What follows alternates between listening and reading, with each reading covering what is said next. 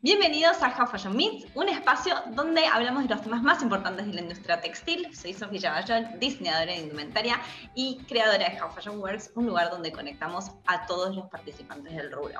En este caso la tenemos a Sofi Contreras. Bienvenida Sofi.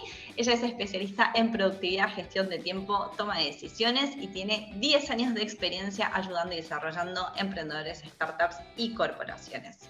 ¿Cómo estás, Sofi? Bienvenida. Hola Sofi, gracias. Gracias por la intro. Hermosa intro y gracias por la invitación. Un placer estar acá. Al final lo logramos después de tanto tiempo para agendarlo. Qué genia, bien. Bueno, contanos un poquito sobre, sobre vos primero, para la gente que no te conoce. Soy cordobesa, argentina. ¿Vivís en eh, Córdoba ahora? No, no vivo en Córdoba, vivo en Capital, pero eh, en el contexto de la pandemia me agarró en Carlos Paz visitando a mi familia, así que decidí quedarme. Me había venido con una mochilita a visitar nada más, una semana me iba a quedar y acá estoy, como ocho meses después. Sí, acá sigo. Y nada, eh, me fui a vivir a Buenos Aires hace, cuando tenía 25 años, a empezar las operaciones en un fondo de inversión allá.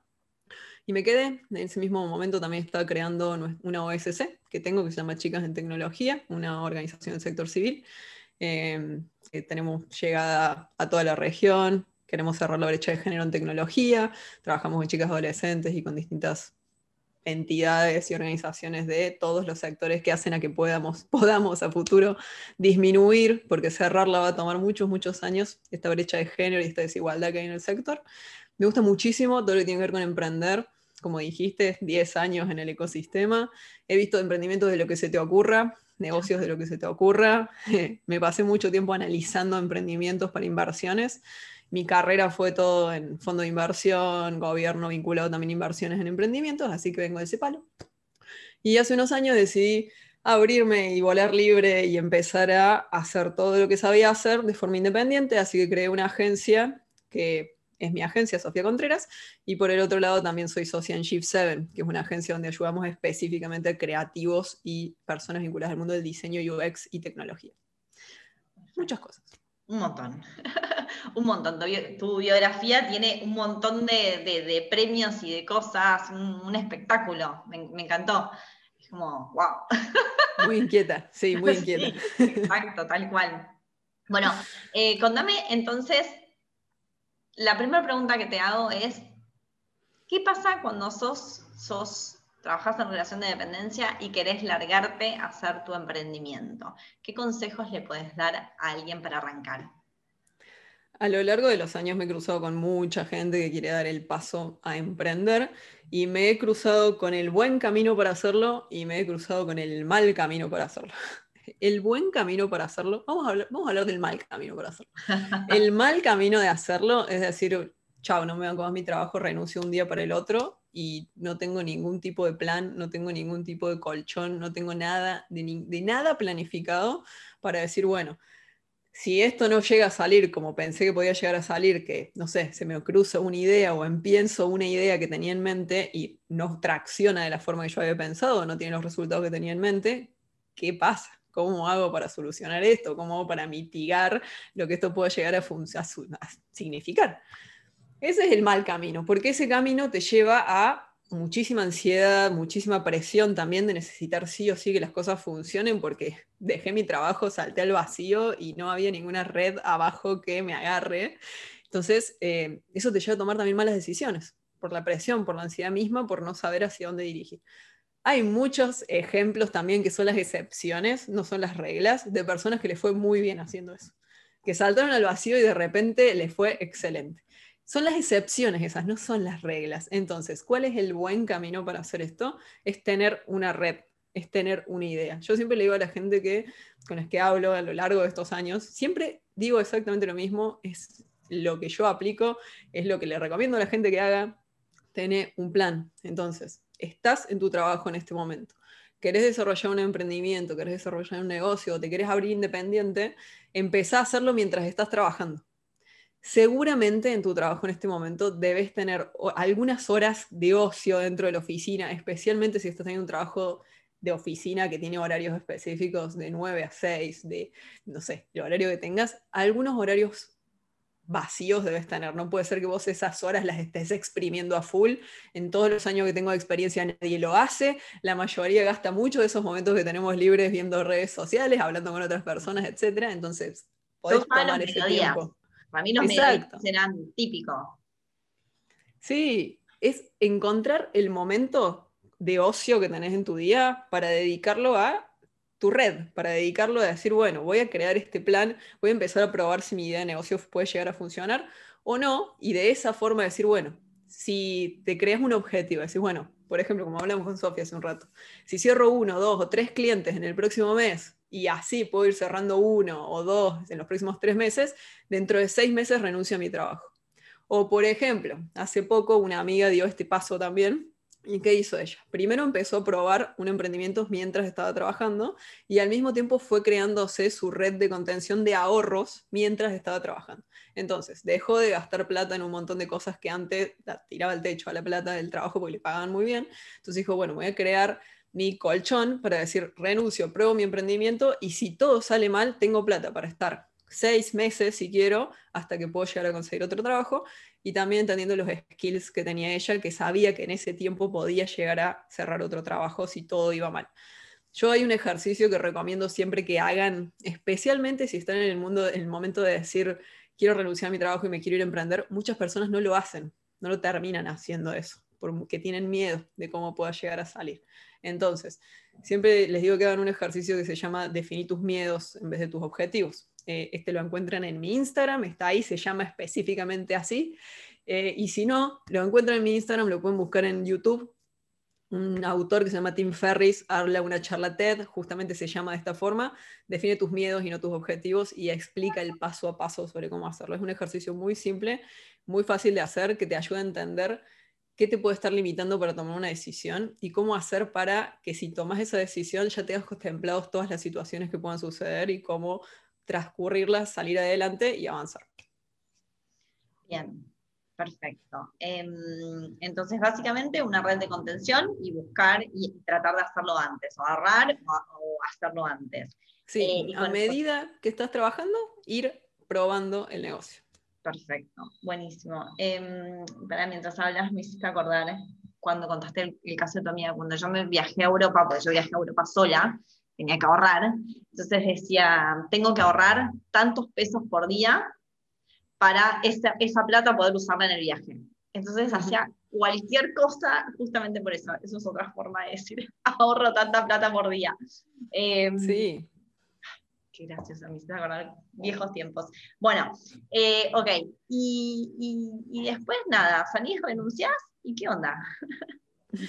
¿Renunciás y empezás a emprender? ¿Qué haces cuando empezás a emprender? Claro. a mí me pasó que cuando yo arranqué, estaba en casa.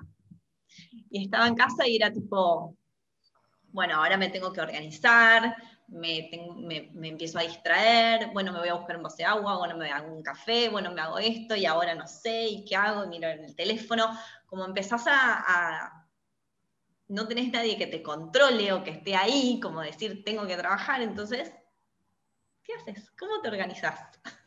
El tema es que nosotros cuando estamos trabajando dentro de una organización, generalmente lo que tenemos es que, depende el, rol que estés ocupando también, generalmente si estás ocupando un rol estratégico, vos sos quien define qué es lo que se tiene que hacer y que te seteas tus propios pasos a seguir, pero si estás en un rol más operativo, te viene bajado. Dice como, bueno, estos son los objetivos de este trimestre o de este año, estas son las acciones que tenemos que hacer, idea un plan, si querés, eh, pero me tenés que traer resultados. Entonces tenemos eso, tenemos un marco que nos va diciendo, tenés que hacer esto en este tiempo y tenés que lograr esto, esto y esto. Bueno, eso es lo que tenemos que hacer si estamos trabajando para nosotros mismos, estamos trabajando independientes y tenemos un emprendimiento.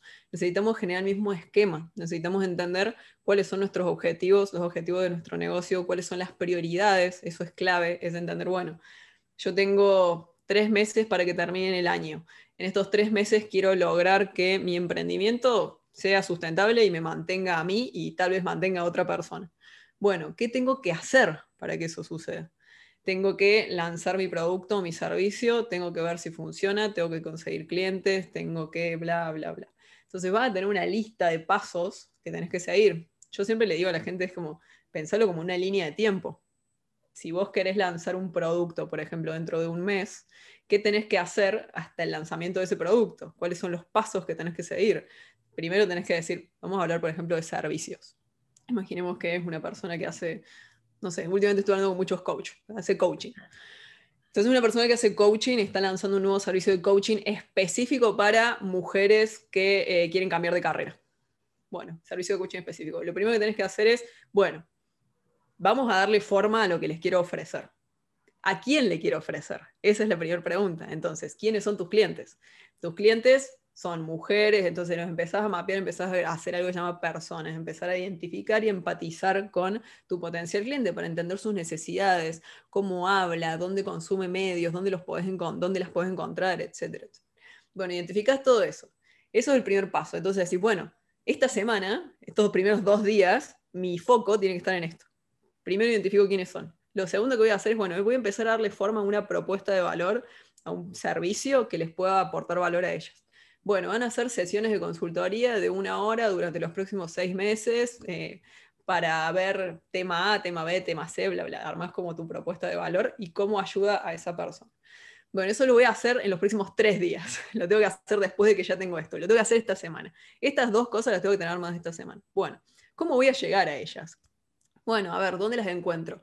Y eh, estas personas quieren cambiar carrera corporativa, bueno, probablemente van a estar en LinkedIn, no van a estar tanto en Instagram.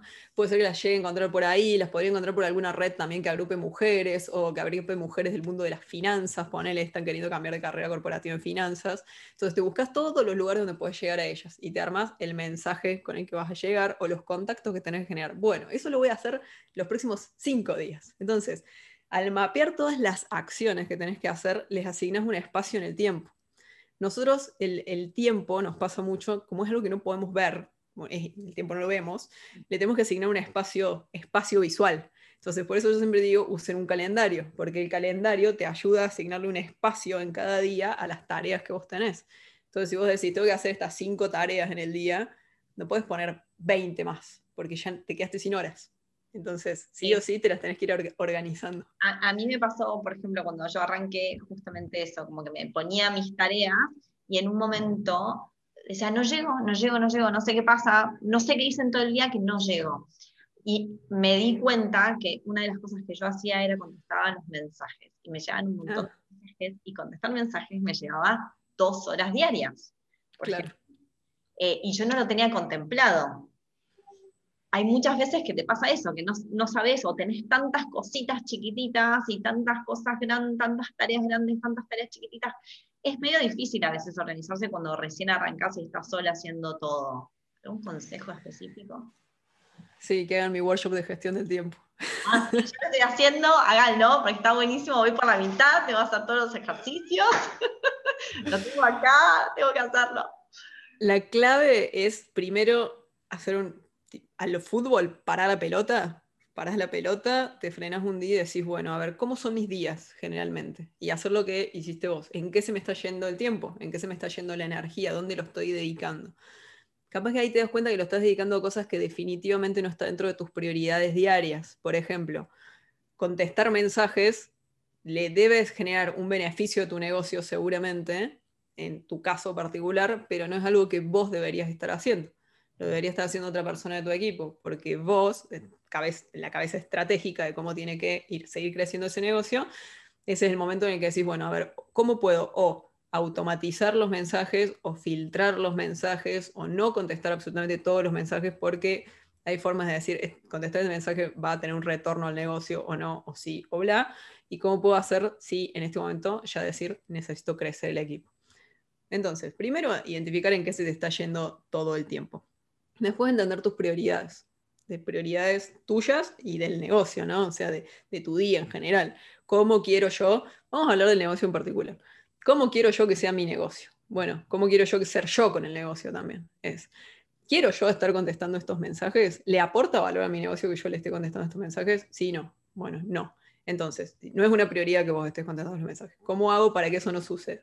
Por ahí. Entonces, es, un mix entre identificar en qué se te está fugando la energía y el tiempo en el día y tomar la decisión de cómo puedo hacer para que eso no suceda más y para dirigir mi energía donde realmente tiene que estar.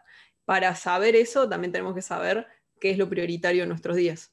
por ejemplo, si vos no tenés definida cuál es la prioridad de tu día, es muy fácil que nuestra cabeza y nuestras manos se vayan al celular a contestar mensajes.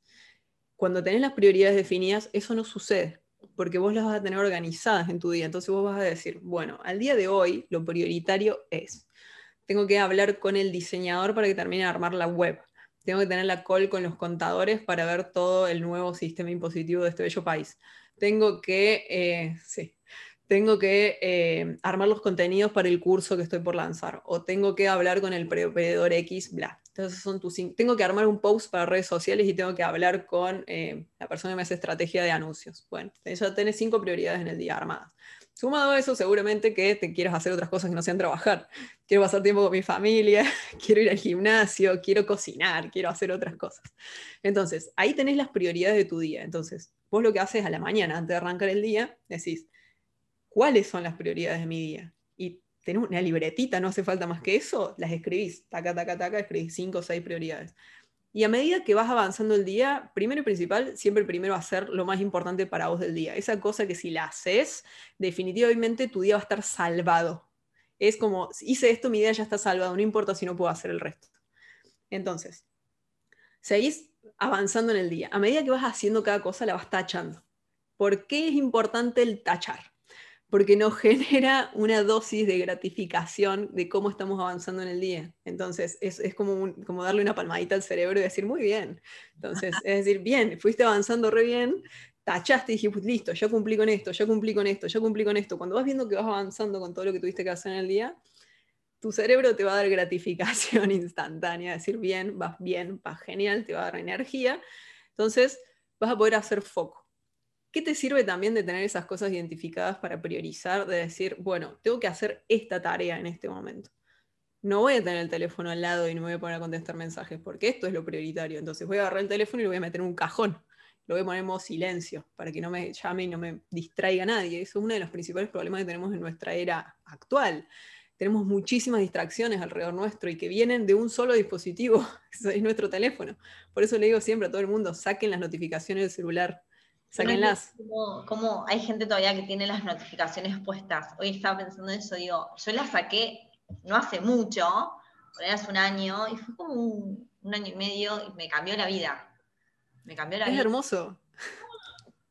es hermoso, te da, te da paz. Elijo yo cuando quiero hablar con tal persona. Nada, e, eso sí, ahora tengo, tengo que luchar contra el, rojito, ¿no? el, el redondel rojo que te aparece cuando tenés notificaciones ahí. Ah, yo no lo tengo ese tampoco. Ay, ¿no las tenés? No, no tengo nada. No tengo nada, no tengo nada que me llame la atención. Nada que me distraiga. Porque yo sí tengo que agarrar el teléfono. Por ejemplo, imagínate que quiero agarrar mi teléfono solamente para ver mi calendario. Entonces yo abro. En mi pantalla principal, primero y principal, yo tengo solamente cinco aplicaciones. Nada más, tengo las más importantes, ninguna otra. Entonces yo agarro, imagínate que agarro mi teléfono, quiero ver solamente el calendario y veo que tengo en WhatsApp 16 cositos rojos, 27 cositos, circulitos rojos en mails, en ese momento, ¿qué te genera? Ansiedad. De decir, uy, tengo todo esto sin responder. Entonces, a mí me genera intriga, ¿qué me van a escrito? Y sí, ¿y qué pasa? Te vas a abrirlo y te distrae, te, corre la atención. Cuando vos entraste ahí a ver algo del calendario que te tenías seteado, que tenías que ir a ver eso porque lo necesitabas por algo. Entonces, saca los globitos lo mejor posible porque no son innecesarios y dirigí tu atención a las aplicaciones cuando tengas que hacerlo. Por ejemplo, yo tengo momentos en el día en donde chequeo mis mails no lo hago en todo el día. Siempre le digo a la gente que traten a los mails como tratan a la ropa para lavar. Vos no te sacás una remera y la lavas. Vos no te sacás un jean y lo vas a lavar. De la misma forma no tenés que ir cada cinco minutos a revisarte si te llega un mail. Hacelo por tandas. Entonces, vas a, tener, vas a ver los mails a las 12 del mediodía, vas a ver los mails después a las 3 de la tarde. Si te da mucha ansiedad, los podés ver cada una hora o cada dos horas o cada... Pero hasta que te acostumbres no es necesario chequearlos todo el tiempo. Esos son pequeños hacks que ayudan a mantener el foco, porque son pequeños hacks, porque el punto principal es mantener el foco en lo importante, que son las prioridades de tu día. Em, quiero preguntarte dos cosas nada que ver. Una, una, por un lado, siempre vos hablas y recomendás Trello. Eh, y al mismo tiempo decís, también tenés que escribirlas. escribir, porque escribir hace que lo, pienses más, lo, no sé, vos Nuestro cerebro procesa distinto la información cuando escribimos que cuando tipeamos. Exacto. Eh, y recomendás las dos. O sea, yo primero la escribo y después la paso a Trello, por ejemplo. Yo, por ejemplo, eh, yo ya me acostumbré, igual que yo tengo una reunión y las tarjetas ya me las armo en Trello directamente. Entonces, capaz que estuve hablando con mis contadores hace un ratito, me dijeron, Sofía, hay que hacer tal cual cosa, yo fui a Trello y me lo anoté igual, porque es como un checklist. Entonces yo me lo anoté ahí. Lo importante de anotar a mano es cuando son cosas que vos querés recordar, como por ejemplo, notas de una reunión, yo no las tipeo, las anoto a mano. Si después necesito pasarlas a la computadora, las paso, pero yo siempre tengo un montón de, tengo libretas, me encantan las libretas, tengo un montón de libretas en blanco alrededor mío, eh, porque me gusta anotar a mano, porque la información se procesa más, decanta más. Eh, pero cosas como tareas específicas, yo voy directamente y las pongo en Trello. Pero hay personas que también les sirve más anotarlas en la libreta y después pasarlas a Trello. O si tuve una reunión que es muy extensa y que no tenía Trello a mano o que eran muchísimas tareas las que quedaron de la reunión, anoto todo a mano de la reunión y después cuando estoy al frente de la computadora, cuando estoy al frente de Trello, me lo paso todo ahí. Em, a mí me, está pasando que tengo Trello, tengo la libreta, tengo todo y me está costando anotar. cuando estás como con demasiadas cosas y demasiado acelere, Mm. Eso también pasa, dejas de anotar y dejas de sentarte a pensar, que tampoco está bien, no está bueno eso. Pasa que esto, eh, que es algo que comparto también mucho en el workshop, esto genera un hábito, porque no es solamente decir como, sí, voy a empezar a hacerlo. No, porque también te demanda energía empezar a hacer algo a lo que no estás acostumbrado o acostumbrada. Entonces tenés que generar el hábito una vez que el hábito ya está corriendo, es lo mismo que nos pasa cuando aprendemos a manejar. Ya no lo tenemos que pensar, sino que sabemos que es algo que funciona, entonces lo hacemos. Entonces sabemos cómo funciona y vamos y lo hacemos. Yo hace tantos años que uso esta metodología que ni siquiera lo tengo que pensar porque sé que funciona. Yo tengo tantos, yo no te puedo explicar la cantidad de temas que veo en un día. O sea, tengo muchos temas. Eh, si yo no uso Trello, pierdo seguimiento de los temas que estoy viendo. Entonces yo cada tarea que tengo me la anoto en Trello porque yo sé que es como si le estuviera dando una pastillita a mi cerebro para que se acuerde cosas. Entonces yo sé que eh, Trello a mí me ayuda, me ayuda inmesurablemente porque es donde tengo todos los recordatorios de todo lo que tengo que hacer y donde tengo que poner el foco. Si no hiciera eso, me generaría muchísima ansiedad arrancar cada día, porque eso es lo que nos pasa cuando... Hablo con muchas personas y a muchos les sucede que cuando arrancan el día arrancan con ansiedad, ya o arrancan abrumados el día, o sienten que no pudieron hacer nada en el día. Eso es porque no arrancaste el día planificado, porque no dijiste, hoy tengo que hacer esto. Entonces, si vos empezás diciendo, hoy tengo que hacer esto, todas esas sensaciones y esos sentimientos, esas emociones, se van a bajar. O sea, vas a tener mucho más control de esas sensaciones. Porque vas a pasar ya, pasar a la acción también nos hace minimizar la ansiedad. Entonces, cuando pasamos a la acción solamente diciendo lo que vamos a hacer en el día y después ejecutándolo, nos ayuda con esos sentimientos. Bien. Y siguiendo con, el otro tema que decías, em, ay, se me fue. Eh, a, mí, a mí lo que me está pasando, por ejemplo, es que eh, crecimos un montón y ahora formamos un equipo, somos varios trabajando, estoy en un lugar donde tengo mucha, mucha, mucha reunión y tengo poco tiempo para trabajar yo. claro. No, no, no, hay que morir de reunionitis.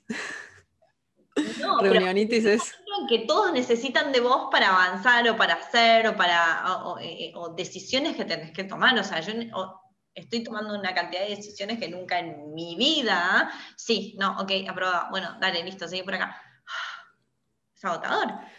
Sí, mi forma de hacer eso es, primero y principal, yo aplico metodologías ágiles en el trabajo. Trello y todo lo que está alrededor de Trello son metodologías ágiles de trabajo, que es organizarte la semana, organizarte las tareas del día y después al final de la semana hacer un recuento para atrás, que eso se llama eh, una retrospectiva de cómo te fue en la semana.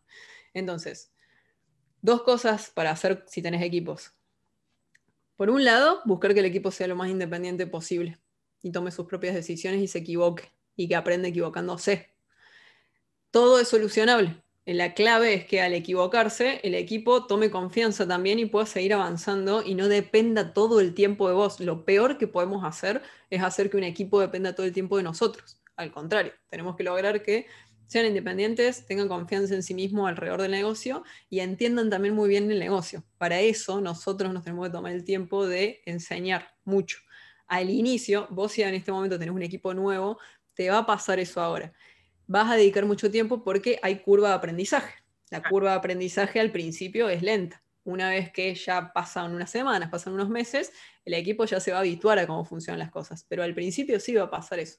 Lo más importante es que vos tengas en cuenta que en este momento vos te tenés que enfocar en crear una cultura de tu equipo, una cultura de trabajo, de cómo haces vos las cosas y cómo las querés que las hagan ellos también. Y eso lo haces transmitiéndolo en el trabajo diario. Yo hago muchas cosas, como por ejemplo, cada vez que sumo a alguien nuevo en mi equipo, lo llevo conmigo a las reuniones o lo sumo a las llamadas que tengo para que me vean a mí cómo hago las cosas para que vean cómo, cómo hablo, cómo escribo mails, los pongo en copia en mails, eh, cómo hablo con la gente, cómo escribo mensajes, cómo todo lo que tenga que ver con la forma en la que tengo de trabajar, lo, que lo vivan. O sea, lo sumo que se sumen a reuniones conmigo es una de las cosas, las mejores cosas que he implementado eh, a lo largo del tiempo, porque es una forma más rápida de que aprendan cómo sos. Entonces, y toda la cultura de cómo trabajas. Y por el otro lado, eh, lo que hay que tener en cuenta cuando tenés un equipo, implementar metodología de trabajo con el equipo y organización. Y para eso necesitas empezar a implementar todo lo que te decía recién. Yo lo que hago con mis equipos es lunes o martes, idealmente lunes, tenemos una reunión, todo el equipo junto de una hora o 30 minutos como mucho, antes de arrancar el lunes o al mediodía o donde sea, donde hacemos un repaso de en qué tema está cada uno. se hacen tres preguntas en estas reuniones. Uno es, ¿en qué estoy? ¿Qué necesito de vos? Y eh, este es para el día siguiente. ¿En qué estoy y qué necesito de vos? Fin. ¿Qué voy a trabajar esta semana? Bueno, esta semana cada equipo, cada persona del equipo cuenta, dice, voy a hacer esto, voy a hacer esto, voy a hacer esto, y necesito que, no sé, vos, Sofi, me pases esto antes de tal momento. Bueno, listo, genial. Ya. Empezás el lunes. Puedes hacerlo o todos los días tener una reunión de esas con todo el equipo de media hora, todos los días, en donde aprovechen ese momento para pedirse cosas y para decir, por ejemplo, si vos trabajás con Trello, con todo tu equipo, vos podés poner todas las tareas del equipo en Trello. Entonces vos tenés la reunión el lunes, donde vas a desglosar en Trello todas las tareas de todo el equipo, y el equipo se tiene que habituar a hacer este ejercicio todos los días, debería ser parte del trabajo. Entonces vos pones todas las tareas ahí y no hace falta que todo el tiempo estés con el ida y vuelta de decir, che, Juancito, ¿hiciste tal cosa? ¿Le mandaste tal a Pedrito? ¿Hiciste esto y lo otro? Porque lo vas a ver en Trello. Porque si el equipo se acostumbra a ir moviendo las tareas y las pasa hecho y a usar la plataforma, vos lo podés ver a eso. Entonces no hace falta que estés dedicando tiempo a decir, che, hiciste esto, che, mándame esto, che, lo otro. Entonces, todo agrupado en esa plataforma. Por eso sirve tanto la plataforma, porque es aparte súper simple de usar. Y lo que puedes hacer es, al día siguiente, ponele que todo el equipo, estamos en el martes ya. Bueno, tenés, todo el equipo se junta de nuevo, martes de la mañana. Resulta que vos no pudiste hacer una tarea porque faltó que Ike te mande algo, de, que te lo tiene que mandar ayer. Entonces es, bueno, yo estuve laburando en esto, voy a laburar en esto y me faltó que vos, Ike, me mandes esto y por esto no, por esto no pude terminar de hacer esta tarjeta. Entonces, si vos, todo tu equipo puso todas las tarjetas que tenía que hacer el día lunes, y vos ves que quedaron tres sin hacer, ahí en el momento en el que le puedes decir al equipo, chicos, ¿qué pasó con estas tres tarjetas? Y ahí que pueden decir, necesitaba que vos me mandes algo que no me mandaste, por ejemplo. Entonces puedes ver los cuellos de botella que están pasando. Entonces, esta metodología te ayuda a organizar el equipo. Lo puedes hacer con Trello, lo puedes hacer con un Excel, lo puedes hacer con cualquier, si estás remoto en este momento, cualquier herramienta digital, claramente. Pero con un Excel, con Trello, cualquiera de los dos, usen Trello, es lo más simple. Eh, pero esa metodología, después llegas al viernes, que es cuando se hace la retro, y te juntas con el equipo y decís, bueno, ¿cómo nos fue esta semana? ¿Qué hicimos bien? ¿Qué hay para mejorar? Eh, ¿Y qué necesitamos para la semana que viene para arrancarla? Y listo, se organizan la semana siguiente. Y ahí vas organizando todo el equipo. Perfecto, nosotros estamos implementando justamente una reunión los viernes para, chequear en qué estamos, pero también me pasa que hay muchos que, que muchos, somos cinco, que entre sí no, no, trabajan tanto juntos, ¿no? O sea, porque la parte de finanzas con la parte de marketing es muy poco, o nosotros que estamos más como en la parte de desarrollo, si bien yo estoy como en todo, eh, pero Ix está más en desarrollo de producto y, las chicas están más en comunicación y después tenemos a alguien más de finanzas, ¿no? Como tenemos mucho entre Igual. Hay cosas que no tienen todavía. No, pero si vos estás creando un equipo que esperás que siga trabajando juntos a lo largo del tiempo, está muy bueno que todos sepan en qué están los otros. Sí. Pues seguramente de alguna forma, por ejemplo, si vas a lanzar un producto nuevo dentro de un mes o algo así, eh, yo necesito decir, che, mira, estamos armando la estrategia de marketing ahora, estamos hablando con el equipo de comunicación, finanzas, ten en cuenta que esto se va a lanzar en la fecha tal, entonces en ese momento seguramente la facturación va a incrementar así, y bueno, ¿qué tenemos que tener en cuenta? O, o mirá, estamos queriendo implementar esta nueva plataforma para automatizar, no sé, los pagos. Eh, bueno, entonces está bueno que hablen el mismo lenguaje, que se sepa en qué están todos y también generar cultura. O sea, que, que, nos, que, que nos vaya todo a vos todo el tiempo. Sí, sí, sí, no, igualmente estamos en una etapa de estrategias para todo, así que claramente tengo que estar. pero sí, em, eh, pero sí, ahora lo que, lo que estamos, estoy tratando de hacer mucho es esto, generar la cultura, hacer equipo, sobre todo ahora en la parte virtual, ¿no? Que es como, es bastante difícil generar equipo virtualmente y encima cada uno enfocarse en su casa y no distraerse, como decíamos, eh, como que está, está, difícil a veces trabajar. Igual yo he descubierto eh, con mucho equipo de trabajo que cuando trabajas en tu casa sos más obsesivo que cuando trabajas en una, una oficina generalmente cuando el equipo está en la casa y tiene una tarea específica, un objetivo a cumplir, suelen ser mucho más enfocados. Porque estás en tu casa, como que estás ahí con la computadora, o bueno, ponele, te distraes con tu familia o con algo que esté sucediendo en tu casa, pero volvés. Eh, yo, por ejemplo, soy una persona que con mis equipos nunca trabajé con horarios, nunca le puse un horario de trabajo a mi equipo, siempre es por objetivos. Las personas trabajan mucho mejor por objetivos y también de la flexibilidad de cumplir los horarios que ellos quieran. Tenía, he tenido personas en mi equipo que no les gustaba trabajar a la mañana, o sea, no, era lo suyo. Entonces empezaban a trabajar tipo 2 y nada, pero después se quedaba trabajando hasta las 3 de la mañana esa persona, así, porque era su momento. Entonces, es también entender el equipo con el que trabajas. A mí me gusta muchísimo cada vez que armo un equipo nuevo, entender a las personas con las que trabajo, cuáles son sus expectativas, cómo es su familia, qué esperan de, acá los próximos años, qué estudiaron, cómo son las personalidades también. Tienen una visión más estratégica, una visión más operativa. ¿Qué? Porque en base a eso vos también podés entender cómo tiene que ser el vínculo, cómo tiene que ser el tipo de tareas y cómo puedes hacer para incentivar más a esa persona que le, que le guste el trabajo que hace. O sea, que el trabajo realmente le aporte valor. Esa es otra. Muy importante tener en cuenta cuáles son los medios de comunicación con el equipo nunca usen WhatsApp. Yo sabía que ibas a decir eso. no usen WhatsApp. WhatsApp no es una herramienta de trabajo. No usen WhatsApp. WhatsApp es una invasión de la privacidad de las personas.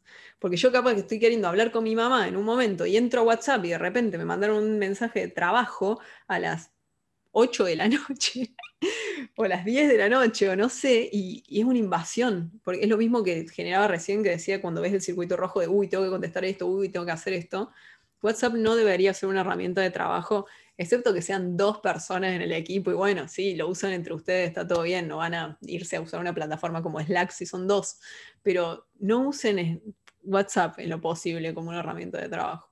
¿Y qué, qué, recomendás? ¿Slack? Slack, si tienen equipos, por ejemplo, cinco, para un equipo está re bien Slack. Eh, sí, Slack. Slack. Slack, entonces. Slack o WhatsApp, Telegram para el trabajo. WhatsApp que sea para tu vida simple, familiar, y Telegram para el trabajo, pero algo que mantenga separado de la plataforma que usamos todo el tiempo para interactuar con todas las personas que nos rodean, que es WhatsApp.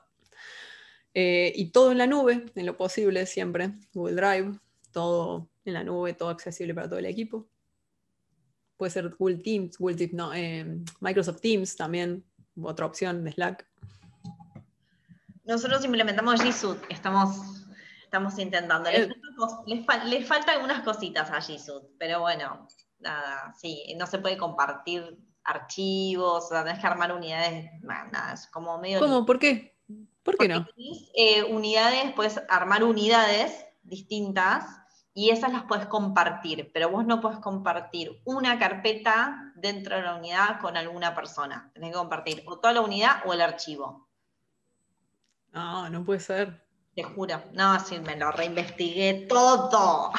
No puede ser. Yo tengo G Suite y lo he tenido con muchos equipos, con distintos negocios. ¿No puedes compartir la carpeta? La carpeta no. Puedes compartir la carpeta, la unidad compartida, pero no puedes compartir una carpeta que esté dentro de esa unidad compartida. Es muy, muy extraño eso, ¿eh? Pero mira que me dicen que hay una, te puedes aplicar a una no sé qué beta para, ver si, nada, y te van a decir, no sé, si encontrás. Qué raro. Por favor. Por ejemplo, nos estamos yendo de tema, pero me intriga. Por ejemplo, entras a tu unidad, donde armas todas tus carpetas, tipo tenés carpeta, no sé, administración, programas, este, equipo, bla, bla. Carpetas. Y dentro de esas carpetas vas a tener más carpetas. Yo dentro de. Ojo, pará, no dentro de mi unidad, ¿eh? Dentro de la unidad compartida, porque yo quiero que tener una unidad que todos tengan acceso.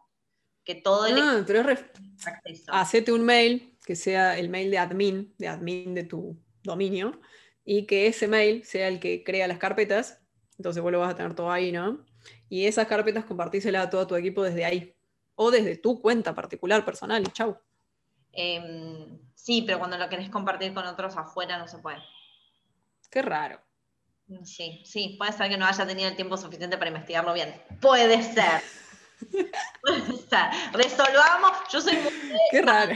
Tenemos las cosas encima, resolvamos, si se puede, se puede, y después sí no vemos. Em, que en realidad tiene medio como, como algo que vos decís, ¿no? Tu frase de cabecera, anda y hace. Mm, sí, totalmente. Eh, contanos un poquito más sobre eso. ¿Por qué específicamente decís eso? Me da mucha gracia porque cuando yo empecé mi cuenta de Instagram hace tres años y cuando apenas empecé, eh, era con la idea de empezar a, compartir, tuve como una revelación, así, un día me desperté y dije, hmm, si te morís, todo lo que sabes que le puedo aportar mucho valor a la gente, porque yo me dedicaba a eso, muere con vos, muere, o sea, todo un montón de conocimiento muere. Entonces, ¿cómo puedes hacer para compartirle a la gente lo que sabes? Y dije, bueno, eh, en ese momento hablé con un montón de personas que conocía de distintas universidades, nadie me respondió, dije, ¿saben qué? Listo, yo me armo mi propia universidad a través de Instagram, no me importa. Entonces empecé a publicar contenido en Instagram. Lo hice a través de ahí. ¿Y me, por qué te cuento esta historia? Porque apenas empecé, empezaba a publicar nada, tenía los esa era mi cuenta personal antes. Entonces empezaba a publicar algunos posteos, me seguían personas que ya me seguían de toda la vida, amigos, familia, bla. Y después empezó a crecer un poco más la cuenta, obviamente siempre vienen los haters. Y yo ya usaba el hashtag anda y hace, porque claramente hay que pasar a la acción y ahora explico el, hashtag, el hashtag. Pero me acuerdo una persona que me puso, anda y hace, ¿qué es esto? 1810 como antiguo, como señor, ¿por qué gente hater? Bueno, acá tenemos el Andaya C, totalmente famoso en este momento de la vida. Muchas personas lo usan como mantra. Esta historia tiene dos lados. Una, cuando te cruces con haters, no les prestes atención porque no saben absolutamente nada de lo que están diciendo. Si una persona tiene tiempo para bardearte en redes sociales es porque su vida es muy miserable y no está dedicando tiempo a hacer cosas como vos, que sí las estás haciendo. Y acá estamos con el Andaya C. Y hay un truco para, yo tengo un truco para sacar a los haters. A ver aparece en tus, en tus comentarios, comenta todo lo que te comentan, agradece, participa, sé activo en tus propias redes sociales, porque los haters les da miedo a la confrontación. Entonces, si, eh, si te dicen algo, saben que vos los vas a confrontar y les vas a decir algo porque vos estás y apareces. Mira, datazo. Te digo que mis haters son bastante eh, como comprometidos con ser haters, ¿eh? Aunque yo comparto y escribo muchísimo todo el tiempo, siguen igual. Ahora, con todo lo que es compartir eh, a través de Reels, que empezó a traccionar muchísimo, se me subió un montón de gente a la comunidad que no es el perfil que me sigue. Generalmente muchos, muchos, muchos, muchos hombres que casualmente son los más haters que me han, que han escrito a lo largo de los años. Y eh, sí, muy comprometidos con ser haters. Pero les digo un truco también para los haters. Y cada vez que tengan una discusión con quien sea, no respondan, hagan preguntas. Esto es una estrategia de negociación, se usa cuando negocias. En vez de responder a lo que te están diciendo, por más que sea algo que te moleste, no respondas con una justificación o con una respuesta. Pregunta. Hace una pregunta. Por ejemplo, una persona, ¿qué fue lo que me dijeron el otro día? Malinterpretaron un posteo que yo hice no lo leyeron bien y lo interpretaron y me bardearon. Entonces, yo no respondí nada. lo único que dije fue, yo dije eso. Nada más. La persona dijo, no, vos no lo dijiste, yo lo interpreté. En ah, fin. Bien. Fin. Ese es un, pequeño truco, pequeño truco. Quiere ser hater y va directamente, por más que vos le digas lo que quieras, generalmente va a, eh, retrucarte y así es una cosa interminable. Yo, muchas gracias por tu feedback. Y ahí. Claro. Yo me divierto mucho con, con, los haters porque a mí me encanta todo lo que es negociación, me encanta todo lo que es neurociencia y todo lo que es jugar con las palabras, con el habla y la escritura. Y me divierto un montón con los haters con eso porque pruebo un montón de técnicas con ellos y ellas también. Entonces es mi momento de diversión en redes. Eh, movimiento al hashtag anda y hace. La mayoría de las personas tienen mucho eh, o ponen muchas barreras a pasar a la acción. Entonces, eh, nos pasa muchísimo. Seguramente todos tenemos ese, un tío, un tío, un amigo, una amiga que dijo, uy, yo tuve una idea genial hace 10 años, mirá, yo tuve esa idea, yo lo re podría haber hecho y, bla, bla, y lo hizo Pepito, bla. Sí, re lindo que lo podrías haber hecho, seguro que te, te hubiese sido genial, pero no lo hiciste. Entonces, pasar a la acción es clave realmente para identificar si lo que estamos pensando puede funcionar o no. Y también el pasar a la acción es lo que diferencia a las personas que se quedan hablando y pensando e idealizando y generando ideas de lo que podría haber sido, de las que realmente logran resultados, de las que realmente rompen la barrera del miedo o que hacen las cosas aún con miedo. Ayer hablaba con una de las chicas que está haciendo uno de mis programas que se llama Negocios Exitosos eh, y es una emprendedora, una genia. Eh, se metió en una industria que no tenía ni idea cómo funcionaba eh, pero ella se metió y ahora estamos hablando de que cree otro negocio dentro de esa misma industria. Y me decía, uy, Sofi, no, bueno, pero yo soy re insegura, igual lo voy a hacer, no sé qué. Le digo, vos no te das cuenta que las yo confío más en una persona que es tremendamente insegura o que le da miedo a algo y aún así va y lo hace, que una persona que no, que es totalmente despojada de miedo y va y lo hace igual y bueno, sí, que salga como salga. Me quedo 100 veces con la persona que tuvo miedo y que fue y lo hizo. Eso es coraje, eso es valentía, eso es valor. Entonces, eso es el anda y hace. Aunque tengas miedo, anda y hace. Aunque tengas dudas, anda y hace. ¿Lo estás pensando mucho? Anda y hace. Es una forma muy simple de dejar de pensar tanto las cosas y de dejar de sobrepensar las cosas. ¿Quieres describirle a alguien que te gusta? Deja de pensarlo, anda y hace. Sí, sí, sí. Y a mí me, me, pasa que es como que no tenés que dar tantas explicaciones con nada. Hacelo punto. O sea, no, pero ¿cómo le escribo? A ver si le escribo así. A eso o a cualquier persona, ¿no? Es, Hacelo. Escribilo, como te salga, punto, no le des vueltas. En el único lugar en donde vemos si las cosas realmente son posibles, si funcionan, si no, es en la acción. La acción es lo único que nos dice si puede ser o no. Entonces, sea que no, aunque te salga mal, aunque no tenga los resultados que estabas esperando, vas a aprender. Ese es el objetivo. Esto se llama aprendizaje validado. Son datos validados. O sea, vos pasaste con una idea a la acción, no funcionó. Bueno, a ver, ¿por qué no funcionó? Por esto, por lo otro. Ah, bueno, listo, dato, dato, dato. Bueno, ¿cómo lo tengo que hacer ahora con todos esos datos? Es, es, cada vez que pasamos a la acción con algo, tenemos que tener la cabeza preparada para decir, ¿qué voy a aprender de esto? ¿Qué, ¿Qué va a pasar acá? O sea, ¿qué puede pasar acá y qué necesito aprender de este momento? Ese es el error que cometen la mayoría de las personas, no aprenden. Eso es fracaso. Me voy al fracaso porque las personas no pasan a la acción porque les da miedo fracasar. Entonces, nacimos en un mundo en donde el fracaso está mal visto. Fracasar es malo, pero en realidad el fracaso es malo solamente cuando no aprendemos de él. Eh, odio la palabra fracaso, porque como decís, para mí no, no, no, existe, digamos. Si ustedes vieran el primer workshop que hice, que estuvo bueno, todo estuvo bueno, pero ah, aprendí tanto, o sea, tanto aprendí de esto, cosas que ya digo, ¿por qué las hice? Pero bueno, nada, es porque lo que necesitaba hacer para poder aprender y mejorarlo, porque si no, no podía mejorar, básicamente. Ah, hay un dicho de un inversor reconocido de Estados Unidos que se llama Mark Anderson, eh, que dice, ah, no, no era Mark, ¿quién era? El, hmm, el fundador de LinkedIn, creo que. Bueno, dice, eh, si no te avergüenza la primera versión de tu negocio, de tu producto, de tu servicio, es porque lanzaste muy tarde. Bien, es verdad. bien. Así que vos lanzaste bien. Bien. Em, y me quedé pensando en que te gusta mucho el tema de la negociación. Hmm. Contame tips para negociar, por favor. Tips, tips para negociar. Primer tip para negociar, cómprense un libro que se llama Rompiendo la barrera del no. Es excelente, de Chris Voss o si tienen acceso a, ¿cómo se llama?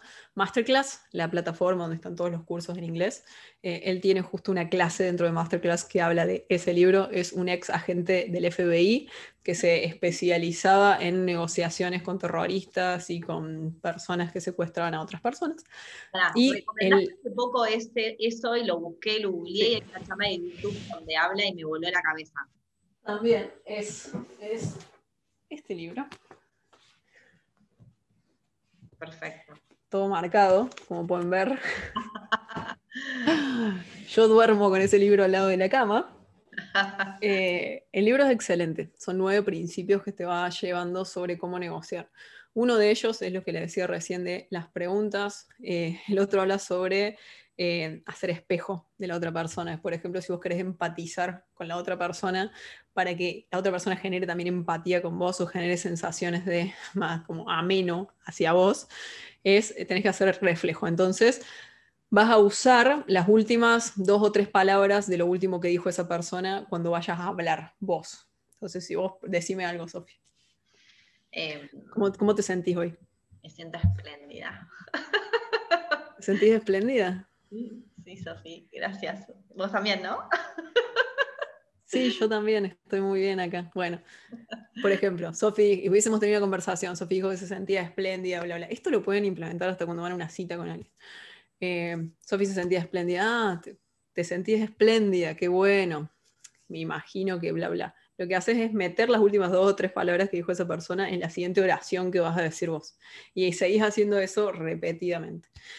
La otra es, eh, tiene una estrategia que no me acuerdo del nombre en este momento, que es hermosa cuando tenés que ir a negociar la venta de algo, la compra de algo, o un alquiler, por ejemplo. Es buenísimo.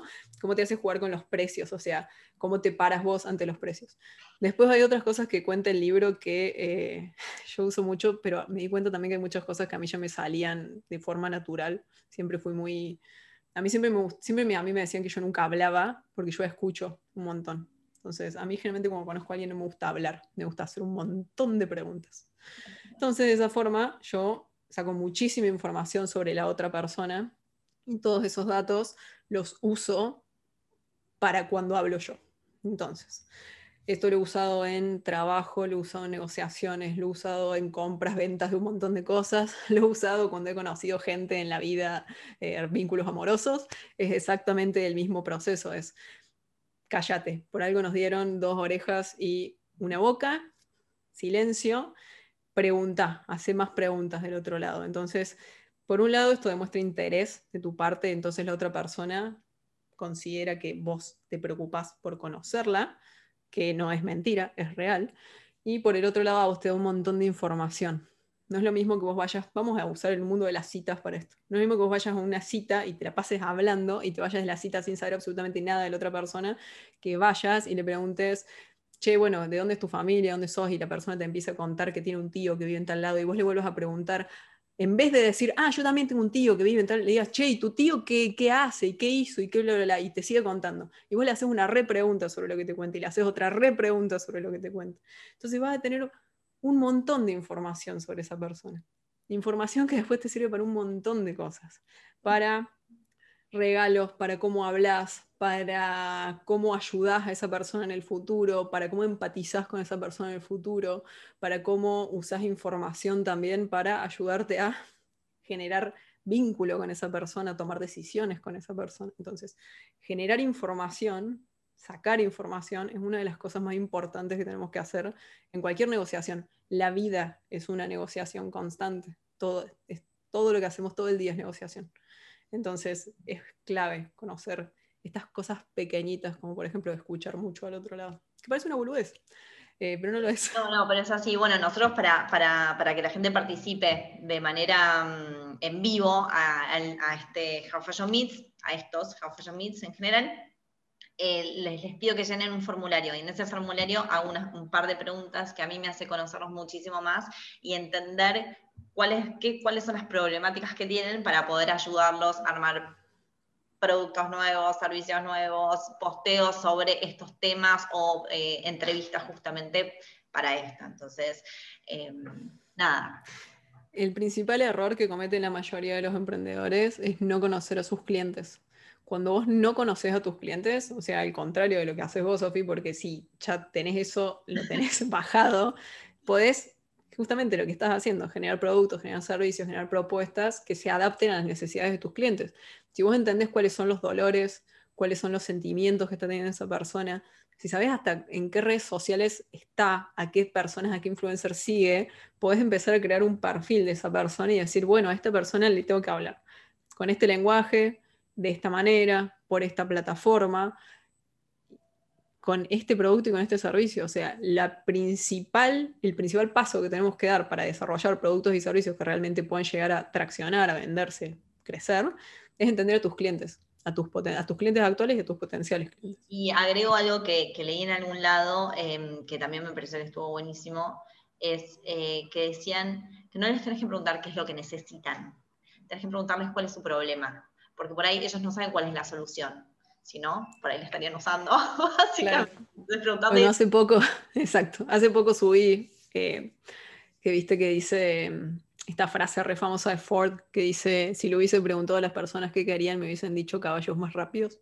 Ah, puede ser que lo haya sacado de vos, ¿eh? Ojo. Dejarle de ahí. Puede ser, puede ser. Otra vez Sofía, así que... Claro, eh, entonces eso, hay que entender cuál es el problema, porque la gente le podría haber dicho, mi problema es que quiero llegar más rápido al pueblo al lado y el caballo no va tan rápido. Entonces ahí podría haber dicho, ah, mm, bueno, a ver, este auto, esto que no sé si se llama auto todavía, con este motor puede llegar a llevar a la gente más rápido acá al lado. Entonces sí, hay que entender los problemas y las necesidades sociales y clave sentimientos. Cuando vos podés eh, generar un producto o un servicio que le hable al sentimiento de la persona, es, va a ser muy poderoso. Claro, sí, sí, sí, porque de hecho vendemos intangibles. O sea, yo vendo eh, darte la confianza a vos para poder entrar al rubro textil y saber más o menos lo que estás haciendo. Sí, y al mismo tiempo, no me acuerdo quién fue que dijo que en realidad todo lo que vendemos tiene que ver con em, sexo, dinero, no me acuerdo cuál era el otro, pero es como que todo deriva en tres cosas nada más de nuestra vida. Es como que todos queremos tener más dinero para tener más vínculos, para tener más bla, bla, bla. Entonces no es el dinero en sí mismo que busca la gente o no es, por ejemplo, cuando compras, compras, compras un, un celular, un iPhone de última generación, bueno, estás comprando, no querés un iPhone, querés prestigio querés lo que te trae el iPhone aparejado. ¿Y para qué querés este prestigio? Para que las personas te presten atención, para que vean que vos sos cierto tipo de, tenés cierto estatus de vida. ¿Y para qué querés que esto pase? Y para que bla, bla, bla. Entonces, es como toda una cadena en realidad de las cosas que, por qué tenemos lo que tenemos y queremos lo que queremos. Es un montón de cosas, es tan complejo todo. Em, para ahí me quedo, me quedo por decirte uno de los consejos de la negociación que por, el libro que vos recomendaste, busca al autor, busqué en Google, estaba la charla, una charla que estaba buenísima, que decía que eh, la negociación empieza cuando la otra persona... Dicen que no. Exacto. Es hermoso. Es algo que yo hacía hace mucho tiempo, tengo como varias anécdotas. Una vez estaba comprando algo en, en Arredo y me decían que no había ya estaba con mi marido, yo decía, ay, pero si te fijas atrás, que seguro siempre hay alguno atrás en el depósito dando vueltas tirado, ¿no? No, pero no hay, ay, dale, por favor, no sé, cuestión, conseguí todo lo que quería, insistiendo, hay que claro. atrás, básicamente, porque lo, que dice eso, las, personas, lo primero que hacen es decirte que no, porque están como... Eh, si no los sacás de su seguridad, vos, Sofi, lo sabes explicar mucho mejor que yo, seguro. Te lo dejo. Eh, sí, la negociación empieza cuando te dicen que no. por un lado, porque la mayoría de las personas estamos acostumbrados a que cuando nos dicen que no, es la última palabra y decimos, bueno, listo, chao. Entonces, eh, no funciona así. Al contrario, vos tenés que buscar que te digan un no y que te digan un no rápido, porque ahí es cuando podés empezar a negociar. Entonces, vos lo que tenés que hacer es entender el, ¿cómo se llaman? Los sentimientos de la, volviendo de nuevo a esto, todo ronda alrededor de los sentimientos, los sentimientos de la otra persona, porque un no nunca es un no. Un no es, por ejemplo, eh, imaginemos que yo estoy queriendo ascender a una persona en mi equipo. Entonces yo le, le digo que está este rol abierto, bla, bla, bla, que lo quiero promover, quiero que ascienda a este rol. Y la persona me dice que no. Eh, bueno, no, no quiere, listo, chao. No. ¿Qué sentís que te está impidiendo hacer este rol o tomar este lugar en este rol? ¿Qué, qué estás sintiendo en este momento? ¿Qué te está llevando a esto?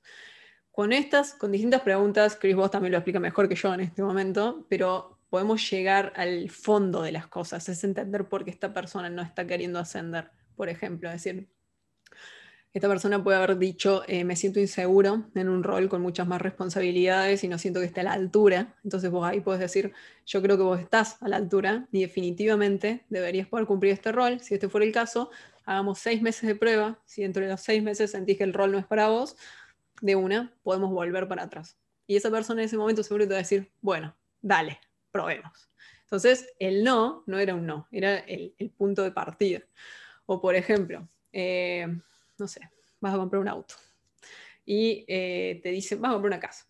Y te dicen que la casa sale 150 mil dólares.